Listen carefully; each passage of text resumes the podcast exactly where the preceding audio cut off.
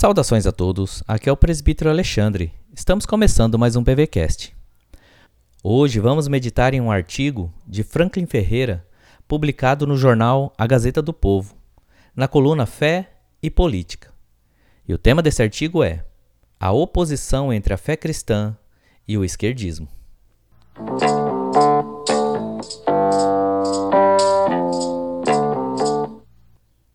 Causou alvoroço durante a semana que passou a notícia de que o Supremo Concílio da Igreja Presbiteriana do Brasil discutirá nesta semana a condenação do comunismo e a orientação dos fiéis esquerdistas e progressistas sobre suas inconsistências.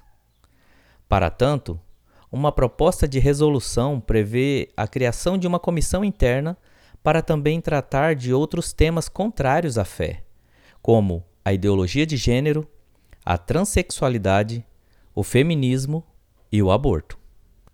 A proposta sugere que os clérigos da Igreja Presbiteriana do Brasil instruam os fiéis sobre a contradição entre o marxismo e suas variantes com o cristianismo bíblico e orientem os membros que são de esquerda sobre suas graves contradições.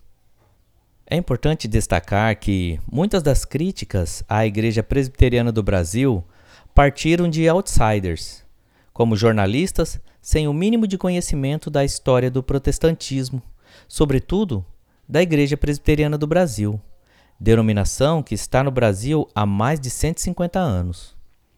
Outros grupos que atacaram a Igreja Presbiteriana do Brasil foram os desigrejados um grupo amorfo de pessoas que acham que podem ser cristãs sem ligação com a igreja e com os sacramentos, e de clérigos e fiéis adeptos da heresia dos cristãos progressistas, que seguem a cartilha da esquerda e repudiam as doutrinas centrais da fé cristã.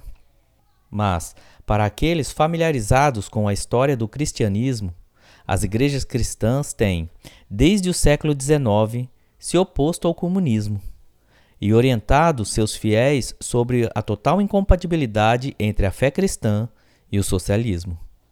Vejamos alguns exemplos.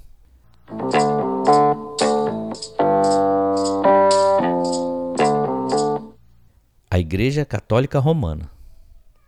A Igreja Católica se voltou contra o marxismo e o comunismo desde 1846. Naquele ano, o Papa Pio IX promulgou a encíclica Qui Pluribus, na qual combatia a nefasta doutrina do comunismo, contrária ao direito natural que, uma vez admitida, lança por terra os direitos de todos, a propriedade e até mesmo a sociedade humana.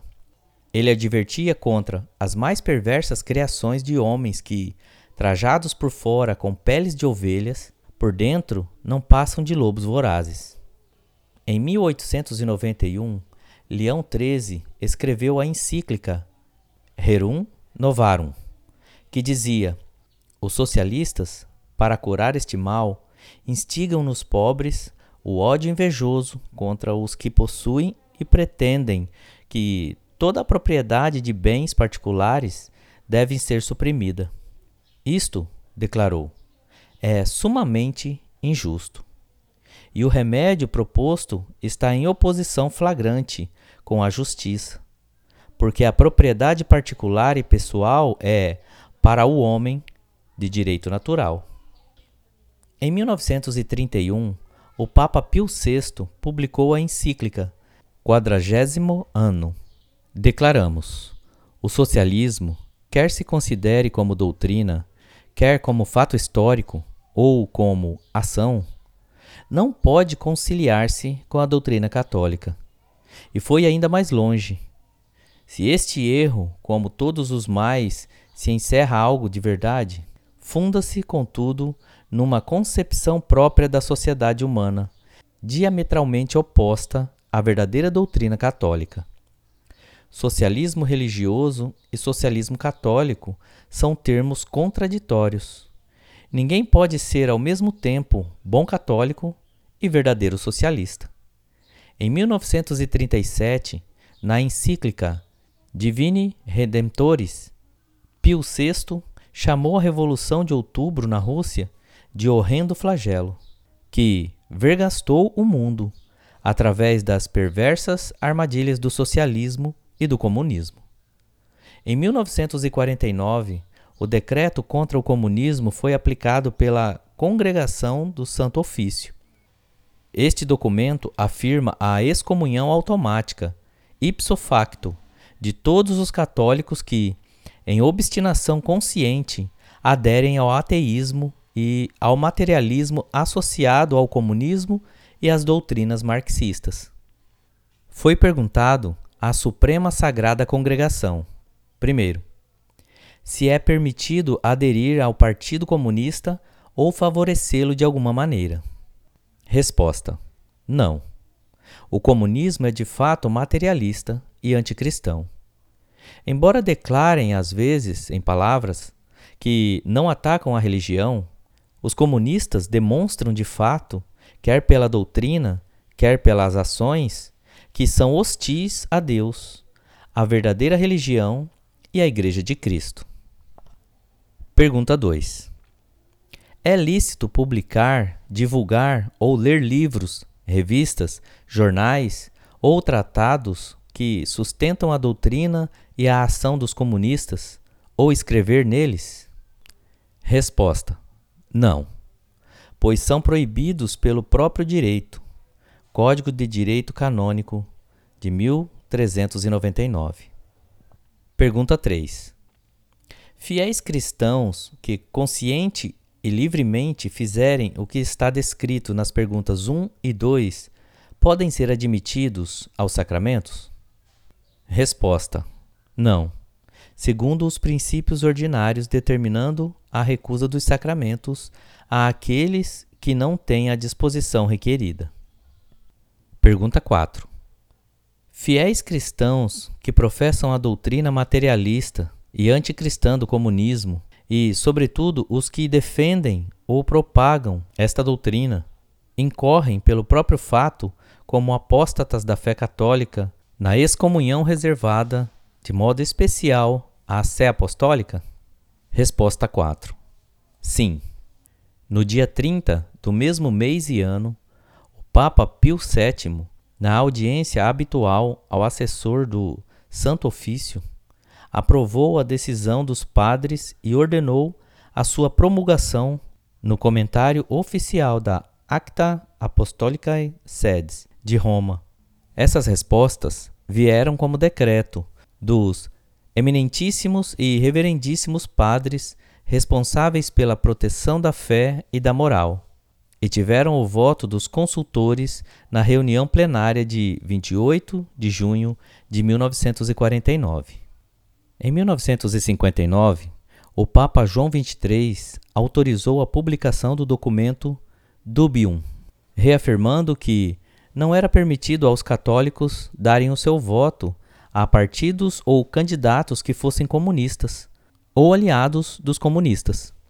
E em 1963, João 23 fez também publicar a resposta a uma outra pergunta sobre o mesmo tema, durante o Concílio Vaticano II. E a pergunta era: é permitido aos católicos, ao eleger representantes do povo, dar seu voto a partidos ou candidatos que, mesmo que não se proclamem comunistas ou se declarem cristãos, os apoiam? Resposta: Não.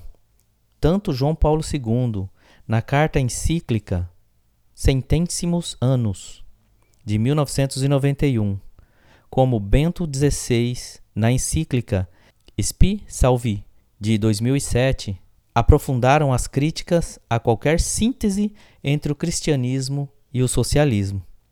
É importante destacar que ambos estes papas experimentaram as tribulações de viver sob regimes totalitários na juventude.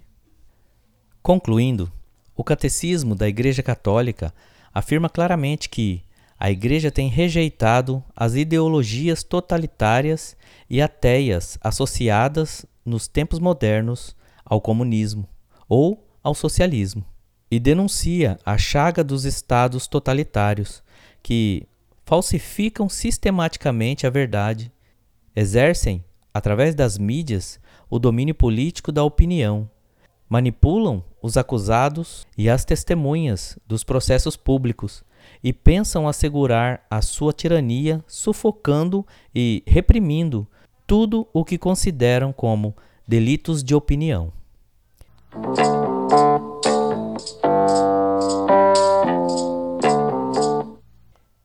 Igreja Luterana Sínodo de Missouri Numa monografia de 1963, com o tema Cristianismo e Comunismo Uma Comparação Ideológica, o clérigo luterano Ralph Mollering afirmou, após uma cuidadosa comparação, que os dois sistemas são totalmente incompatíveis. Desde os seus primórdios, o comunismo moderno tem sido consistente no seu repúdio à fé cristã. Será que as ideologias comunista e cristã são compatíveis? Somente se pudermos ser induzidos a subscrever as distorções bizarras da fé cristã, o que poucos cristãos estão dispostos a fazer, ou se os comunistas da nossa época estiverem preparados a revisar os seus dogmas e olhar novamente as reivindicações do cristianismo. Uma disposição mental que nem Mao Tse-tung nem Nikita Khrushchev parecem ter.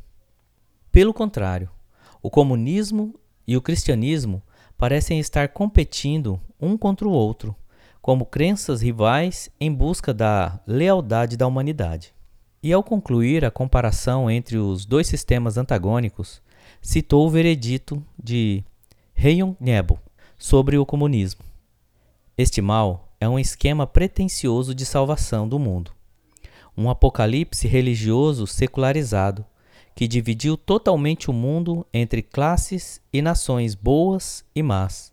Prediz o triunfo final das hostes da justiça contra as da injustiça e destina uma classe, o proletariado, a se tornar a mestra de todo o processo histórico, ao dar o salto do reino da necessidade para o reino da liberdade.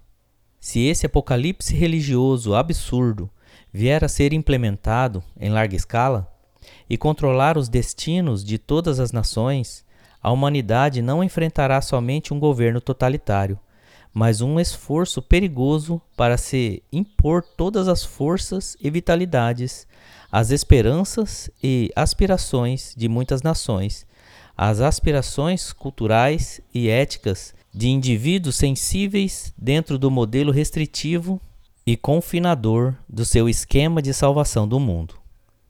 Em suma, o perigo comunista é muito mais grave e sério do que supomos que ele seja quando o definimos meramente como despotismo.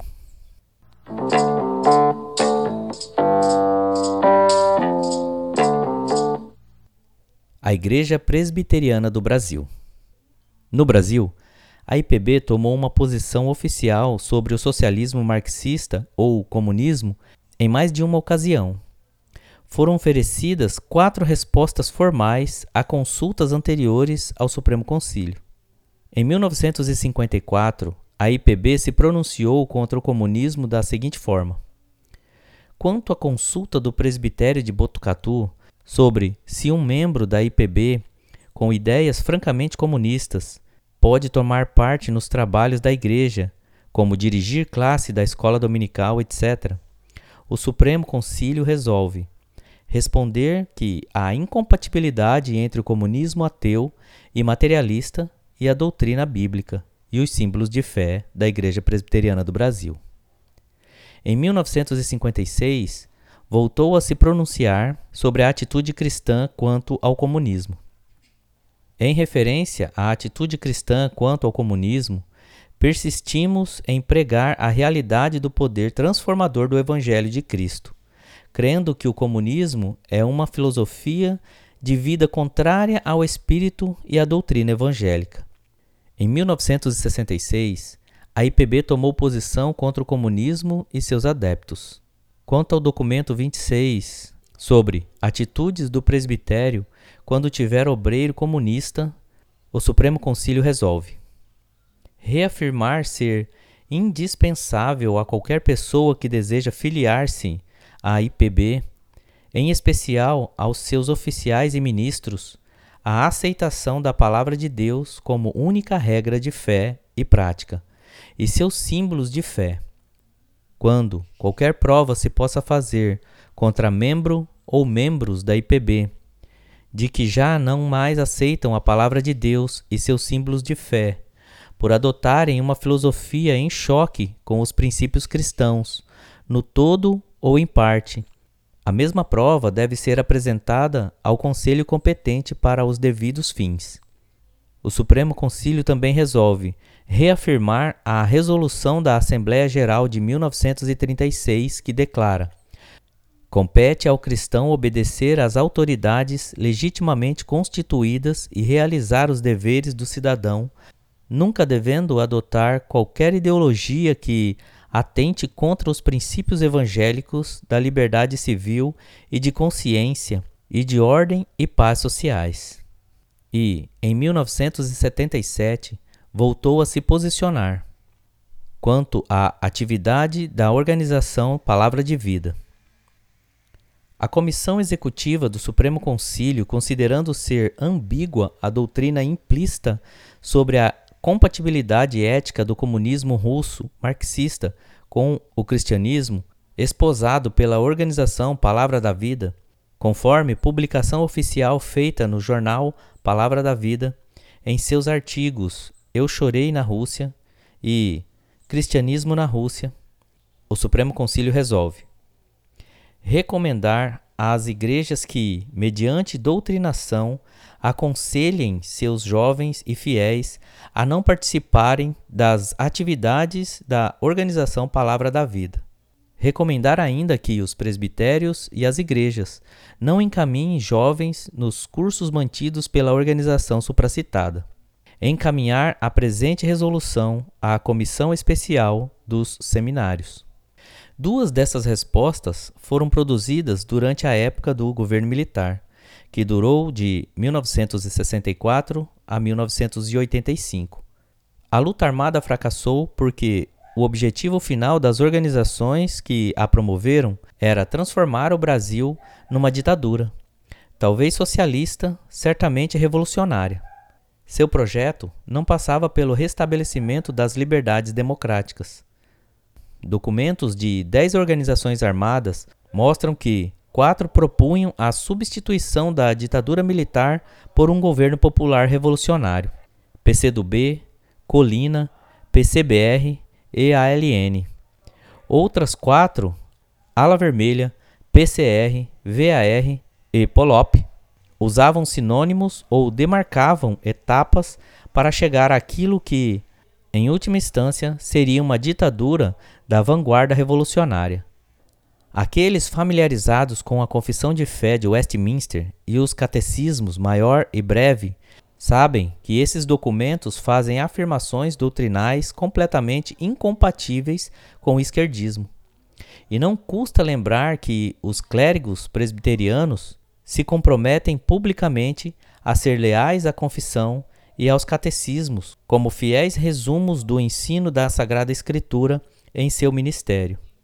Portanto, somente o desconhecimento das bases da fé da Igreja Presbiteriana do Brasil ou a agenda esquerdista pode levar um clérigo desta denominação a tentar uma conciliação entre o esquerdismo e a confissão de fé da Igreja Presbiteriana do Brasil. E deve-se destacar que os documentos oriundos dos sínodos Central da Bahia, Vale do Aço, Setentrional, Pernambuco e Rio Grande do Norte, que foram enviados ao Supremo Concílio, pedem que a IPB elabore uma carta pastoral que apresente a contradição entre o marxismo e suas variantes com o cristianismo bíblico. Oriente os concílios no cuidado para que essas influências advindas de ideologias ateias, pagãs e materialistas não exerçam qualquer papel no pensamento bíblico e confessional que fundamentem nossa visão de mundo e reafirme as decisões de 1954, 1956, 1966 e 1977.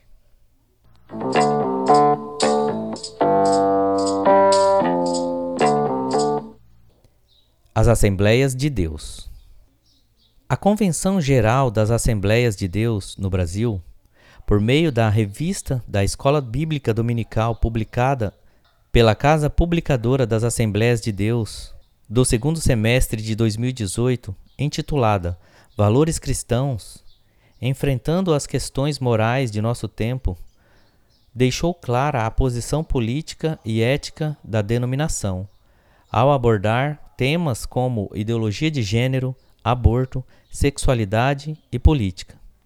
Na lição sobre esse tema se lê: A Constituição do Brasil outorga ao cidadão plena liberdade de crença e garante o livre exercício dos cultos e liturgias, além da proteção aos locais de adoração.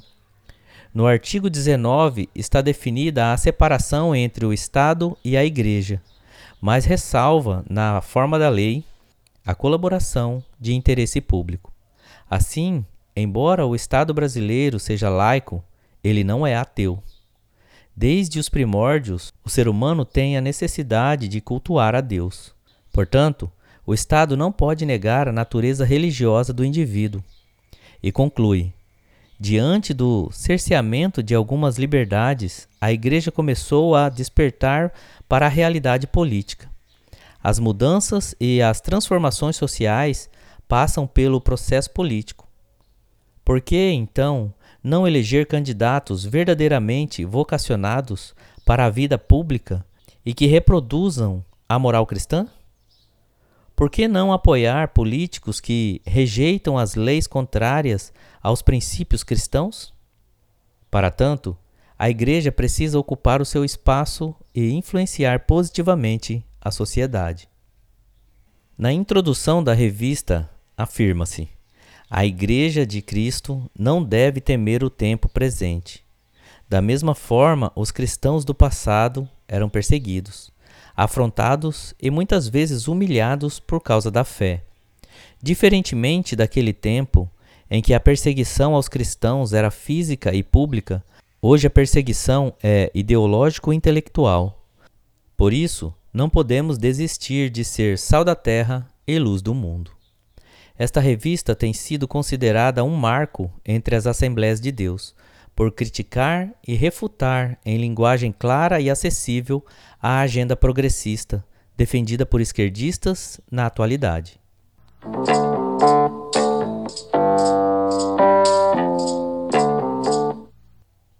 O ópio dos intelectuais.